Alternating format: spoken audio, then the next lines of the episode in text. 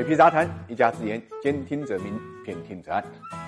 股市震荡风险大，稳健投资才能守住财富。理财魔方稳健组合，人工智能帮你管理，带你稳稳赚收益。过去三年总收益百分之二十六。理财魔方拥有证监会颁发的基金销售牌照，各大应用商店下载理财魔方 APP 即可购买。有一种错误啊，叫明知故犯。今年呢，企业负债暴雷倒闭，企业家跑路被抓的现象呢是越来越多了。这个呢，一般都是源于企业经营不善，而且事情发生之后呢，没有妥善处理的结果。一般来讲啊，企业出现这种情况需要处理是有法可依的。比如我国有相关的企业破产法，其中就规定了，企业因为经营管理不善造成严重亏损的，不能清偿到期债务的，按照呢规定呢可以宣布呢破产。不过在现实生活中呢，真正这个依法申请破产的是。少之又少，数据就表明，二零一六年期间，中国仅仅注销、吊销企业的数量的合计呢，就高达一百三十八点六万户。但是收到破产案件的只有呢五千六百六十五件，申请破产的企业数量呢，还不及被吊销、被注销企业总数的一个零头。那么，为什么中国企业家宁可选择跑路，也不愿意申请破产呢？总的来讲，主观原因和客观原因都有。第一，企业申请破产，从申请的提出到最后宣布破产与清算呢，整个个流程呢耗时太长了，几年呢是常事，特别是对于结构和财务复杂的企业来讲，什么时候结束是无法估计的。中间呢还涉及到需要向法院呢支付受理费，因此对一些老板来讲，卷款跑路呢更简单一点。第二，很多企业不敢接受呢破产清算，因为在这个过程中间很容易查出呢偷税漏税，一旦查到，必须把之前所欠的的税款补上，才可以继续呢破产清算，而且这属于违法行为。所以在这种情况之下呢，他只能选择跑路。第三，企业内部呢存在灰色地带，譬如一些老板的日常开支，甚至于买房买车的费用，都算在公司的经营成本里面，或者伪造交易骗取公司资金等等，最终企业呢经营亏损，资不抵债，个人财富却达到了高峰，这也是不敢申请破产的原因之一。第四，一旦申请破产，存款会被冻结，直系亲属呢会被限制消费，名下的资产呢会被法院贱卖偿还债务，所以很多企业家呢觉得卷钱跑路，至少自己的资产不会受损失，存在一定的误